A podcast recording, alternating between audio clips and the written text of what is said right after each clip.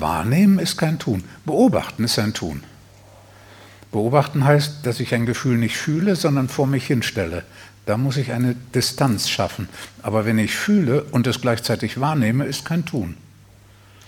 Der Mensch ist Bewusstsein und nimmt die Dinge, die geschehen, wahr, wenn er keine Tomaten auf den Augen hat oder so. Schritt drei ist Beobachten und Wahrnehmen, Schritt zwei ist Fühlen. Und wenn man beides zusammen macht, ist es in Ordnung. Aber das Beobachten sind, so habe ich das bei den sieben Schritten beschrieben, 10 Prozent. Und das reicht. 10 Prozent der Energie und Aufmerksamkeit aufs Beobachten und Wahrnehmen. 90 Prozent fühlen. Und der Beobachter, der schaut auch genau, wo Impulse sind, wieder in die Gedanken zurückgehen und diese ganzen Schleifen und sagt Stopp. Stopp. Nur das Gefühl fühlen, nicht in die Gedanken zurückgehen.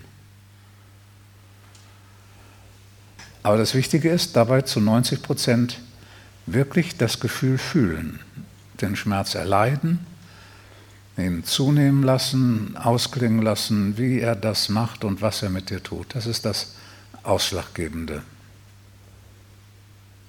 Und das ist der Unterschied zu allen Meditationsformen, weil bei den Meditationsformen das Beobachten trainiert wird.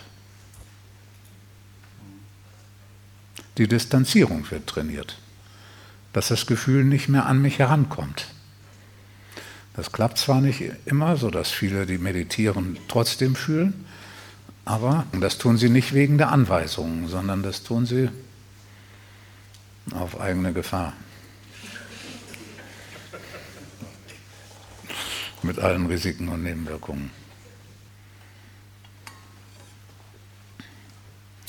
Und dann ist es auch so. Man gibt jede Kontrolle auf in Bezug auf das Fühlen.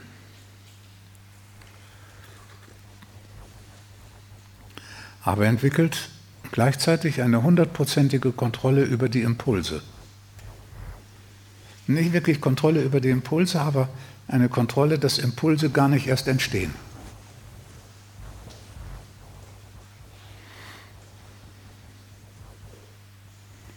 Und das auseinanderhalten. Dann kann man still werden.